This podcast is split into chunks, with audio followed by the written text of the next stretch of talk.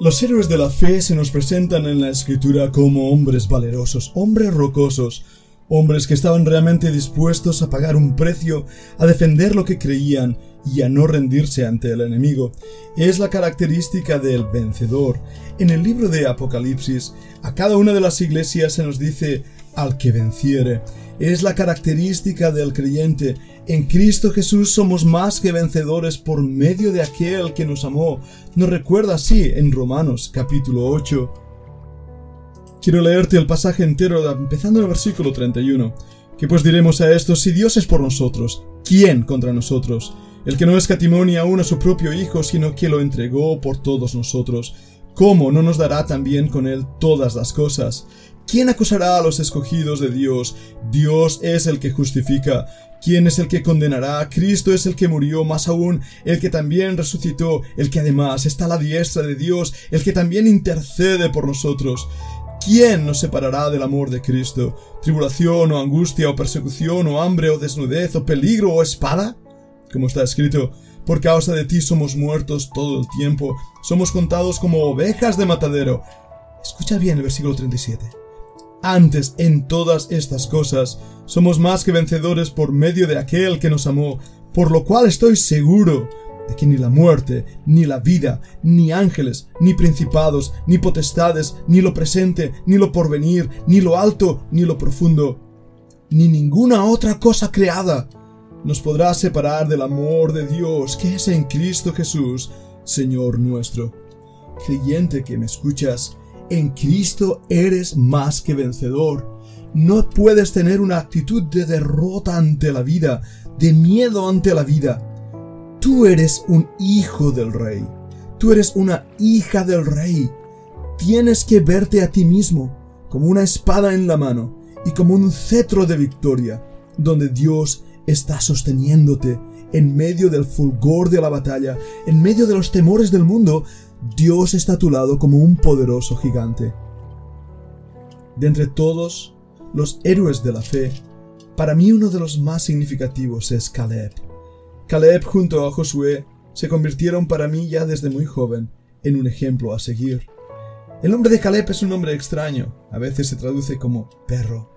Era un guerrero, era el hijo de Jefone, era un hombre que desde un momento inicial mostró su fe. Caleb hizo callar al pueblo delante de Moisés cuando el pueblo estaba quejoso, falto de fe. Él dijo, subamos luego y tomemos posesión de ella, porque más podremos nosotros que ellos. En ese momento Caleb es un hombre fuerte, joven, valeroso. Está en el esplendor de su vida. Y parece que tal vez eso es lo que le hace ser tan valiente. Pero esa valentía, ese poder, continuará el resto de su vida. Dios le bendijo. Le llamó siervo Caleb en Números capítulo 14, 24. Dice Dios mismo que mi siervo Caleb, por cuanto hubo en él otro espíritu, y decidió ir en pos de mí, yo le meteré en la tierra donde entró, y descenderá, y su descendencia, perdonadme, la tendrá en posesión. Fue la valentía de Caleb, la fe de Caleb junto con la de Josué, que le hizo alcanzar la promesa, porque había en él un espíritu diferente. ¿Qué espíritu era ese? Era el espíritu de confianza, de fortaleza en el Señor.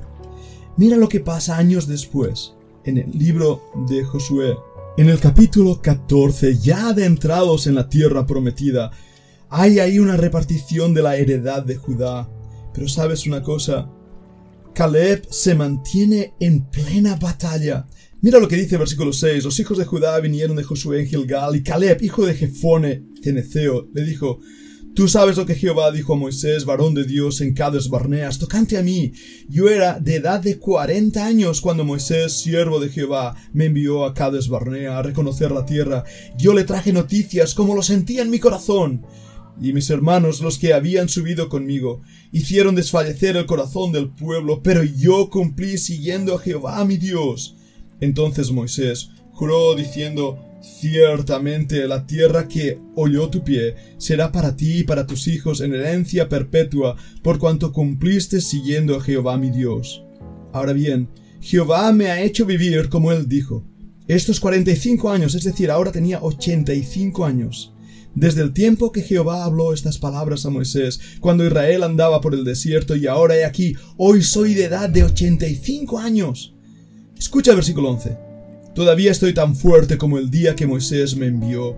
¿Cuál era mi fuerza entonces? Tal es ahora mi fuerza para la guerra, para salir, para entrar. Dame pues ahora este monte, del cual habló Jehová aquel día, porque tú oíste en aquel día que los anaceos están allí y que hay ciudades grandes y fortificadas, quizá Jehová estará conmigo, y los echaré como Jehová ha dicho. Caleb es mi ejemplo, es mi héroe de la fe, es un hombre que con 85 años nadie le dice eres un viejo demacrado que ya no puedes hacer nada en la vida.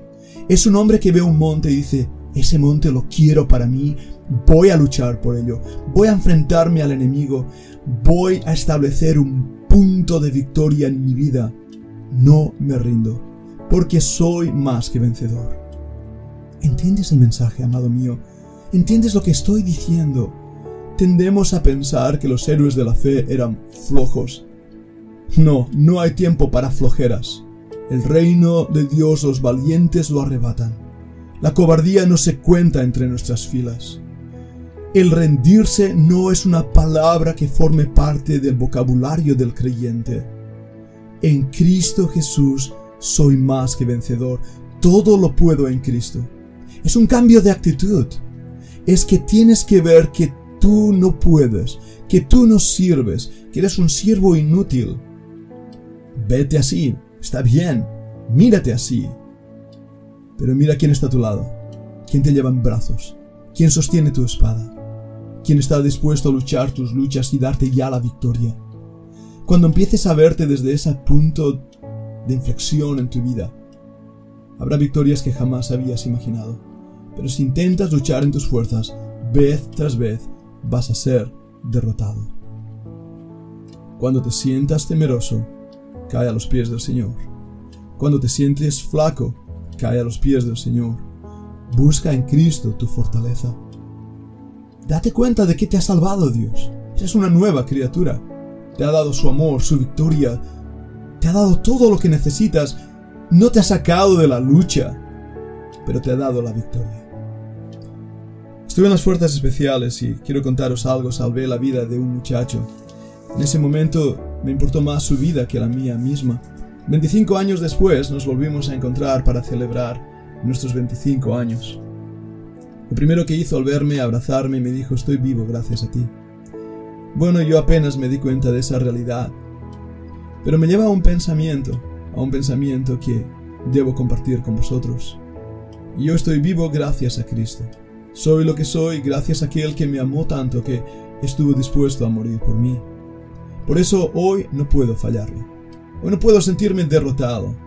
Hoy debo andar a la luz de su palabra en la victoria que Él me ha prometido alcanzando montes y sobre todo teniendo control de mi propio corazón. Apropiate pues de la victoria en Cristo. No te rindas, no, no te rindas, no desfallezcas. Si caes, vuelve a levantarte. Si te faltan las fuerzas, adquiérelas de Dios. Te dejo con un salmo, el Salmo 18.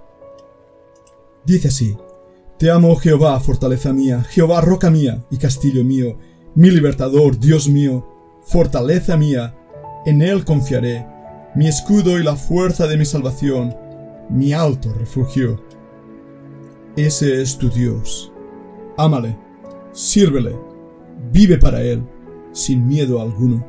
Levanta tus ojos a los montes porque tu socorro viene del Señor no importa tu batalla, no importa la lucha en la cual te encuentres, no importa el dolor que sientas, no importa la enfermedad que te rodea, no importa los achaques de este mundo, nada importa porque nada, repito, nada puede separarte del amor de Cristo, quien te ha dado la victoria. Quiera Dios bendecirte. Sigamos aprendiendo.